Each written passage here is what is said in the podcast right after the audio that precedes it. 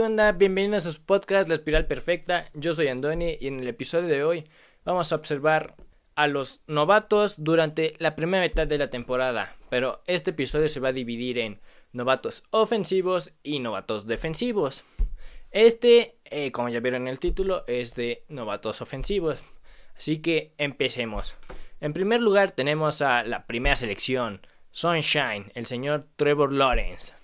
Sí, se parece mucho al de Remember the Titans de que Sunshine, así que se quedó con Sunshine. Aparte que buena melena trae. Y yo cuando la primera vez lo vi en el colegial sí me impresionó, como la escena de Star Wars en el episodio 1 donde el canciller Palpatine le dice al joven Anakin Skywalker de que observaremos tu carrera muy de cerca. Este, el meme o escena lo voy a dejar por acá o en donde sea. Y eso me recordó el Trevor Lawrence, así que estamos aquí siguiendo su carrera. Bueno, les voy a dar aquí mis puntos buenos que yo encontré en Trevor Lawrence y también sus puntos malos, porque pues, una buena crítica tiene puntos buenos y puntos malos. Y también voy a decir sus estadísticas. Empezamos con, ya les dije, Trevor Lawrence, que encontré que tiene una muy buena presencia en la bolsa y que aguanta el, el golpe para mandar el pase. Algo que encontré similar con Andrew Locke, pero Andrew Locke recibía el golpe y mandaba una muy buena línea. Una de sus deficiencias es de que telegrafea mucho el balón, tiene muy buen brazo, claramente, y sale de la bolsa para mandar un pase sin problemas o para correr. También me da la impresión de que forza mucho los pases, en especial cuando el receptor tiene triple cobertura. Para evitar la captura arriesga mucho el balón, por lo tanto puede causar intercepciones o un fumble. Y puede correr sin problemas porque es un coreback que en mi opinión es como un core corredor.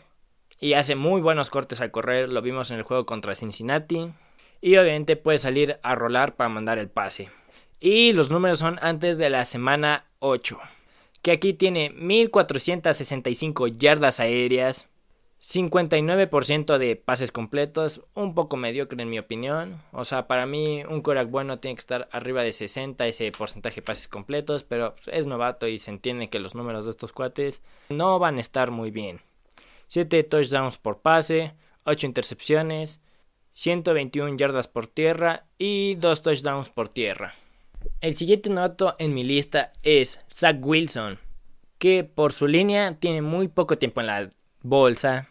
Telegrafea mucho, creo que es algo muy notorio en estos novatos, tienen que aprender a dejar de hacerlo, que con el tiempo nos dirán si sí pueden hacerlo o si son catalogados como bust. Tiene muy buena movilidad, o sea, un Corea que puede salir a correr, rolar y mandar un pase o conseguir yardas por sus propios pies. Eso sí, arriesga mucho el balón para evitar la captura, ya sea quemando un pase o no protege el balón como Patrick Mahomes últimamente.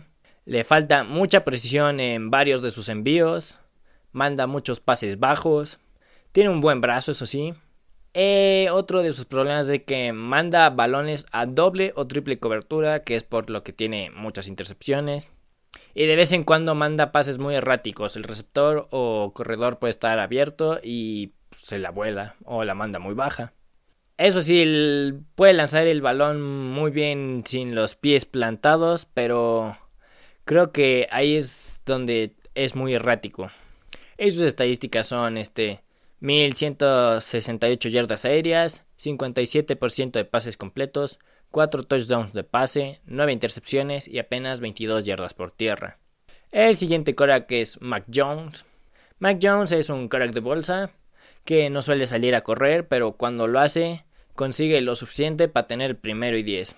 Sabe moverse muy bien dentro de la bolsa. Es muy preciso al mandar el pase y lo pone en muy buenos lugares. Nada es que me da la impresión que no tiene un brazo muy fuerte, por lo tanto no lanza pases muy lejos. O cuando lo hace como que sí pone cara de que le cuesta trabajo. No, te, no sé ni idea, pero es mi impresión. No arriesga mucho el balón, es muy conservador, creo que eso es parte de McDaniels, que es un problema en mi opinión. O sea, tienes que dejar que arriesgue un poco para que vaya aprendiendo a hacer qué cosas sí debe hacer y qué cosas no debe hacer.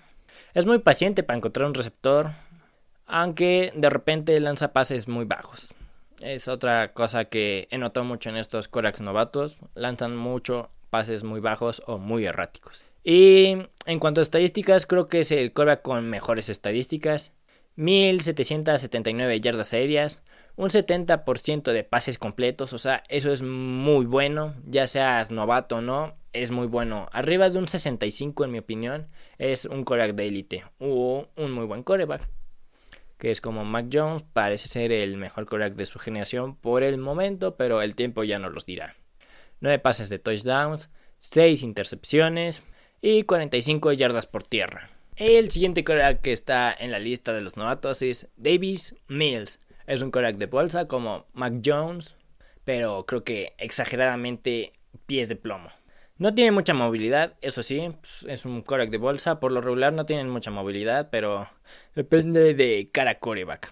Tiene muy buen brazo, o sea, en pases largos, pero es muy impreciso en los mismos pases largos. Es también muy impreciso cuando lanza corriendo. Eso sí, sabe moverse dentro de la bolsa. Y otro problema es de que arriesga mucho el balón cuando está bajo presión, pero mucho.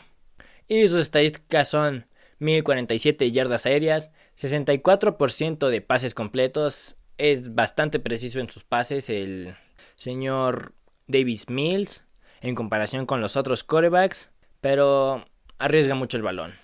5 touchdowns por pase, 7 intercepciones, y 8 yardas por tierra.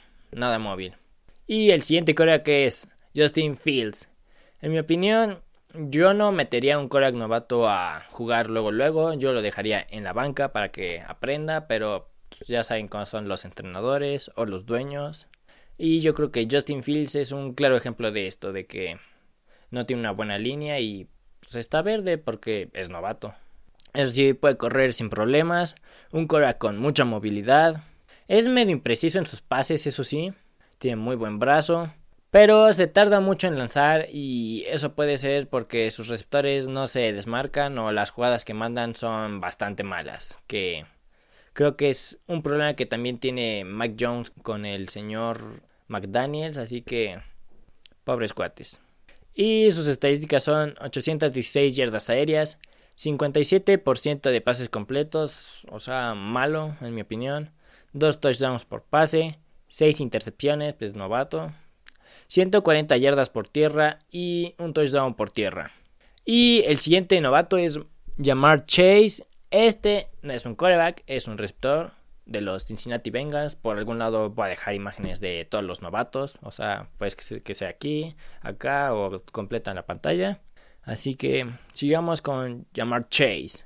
Yo la verdad pensé que iban a elegir a Penny Sewell, pero agarraron a Chase y por el momento nos ha callado la boca a todos porque ha sido yo creo que de los mejores novatos, yo creo que en la historia tal vez. Sabe descubrirse, tiene muy buenas manos, a pesar de que en la pretemporada tiró un buen de pases, pero pues, novato, o sea, yo creo que tenía que agarrar ritmo, aparte no había jugado un año en el colegial por el COVID, así que son muchos factores. Tiene muy buena velocidad, pero excelente velocidad. Sabe hacer cortes que le sirven para descubrirse bastante bien y protege bastante bien el balón cuando lo van a taclear.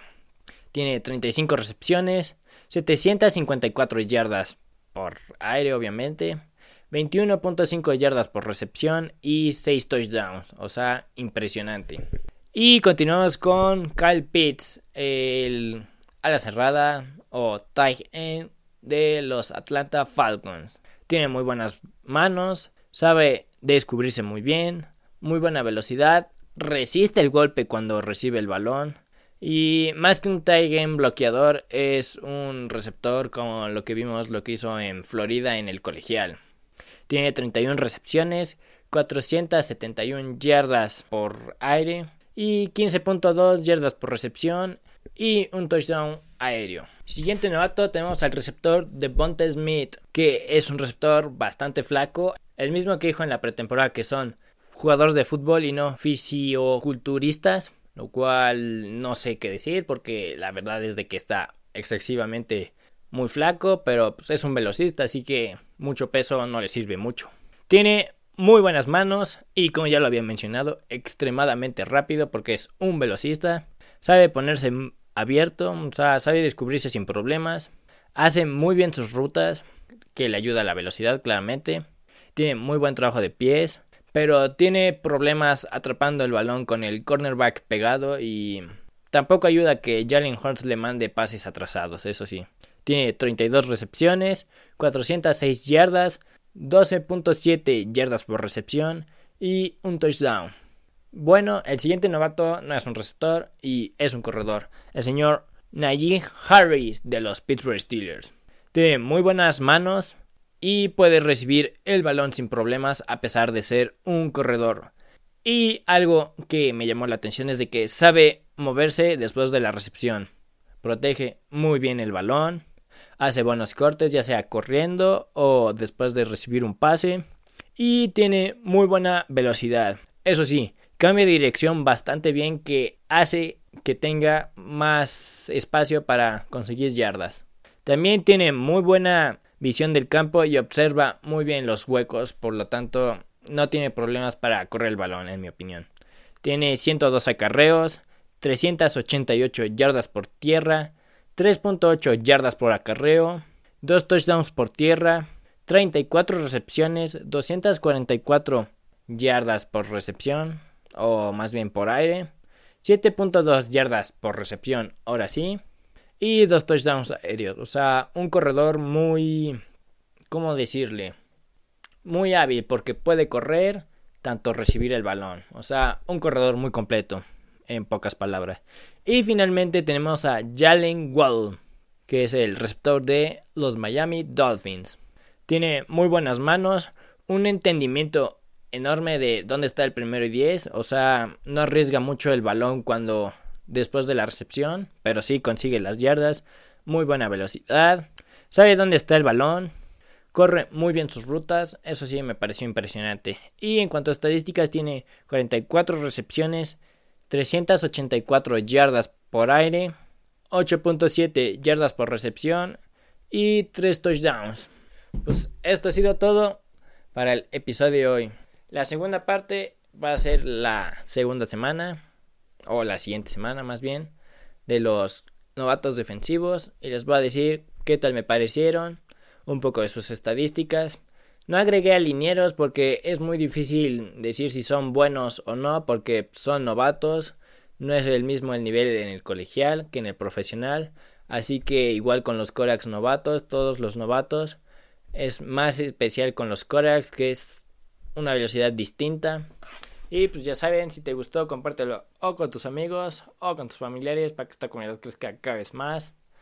Ya sabes, suscríbete si estás en Spotify, dale seguir, comparte el video, dale like y pon en tus comentarios cuál es el novato que mejor te ha parecido durante la temporada. Y esto es todo, hasta el próximo episodio.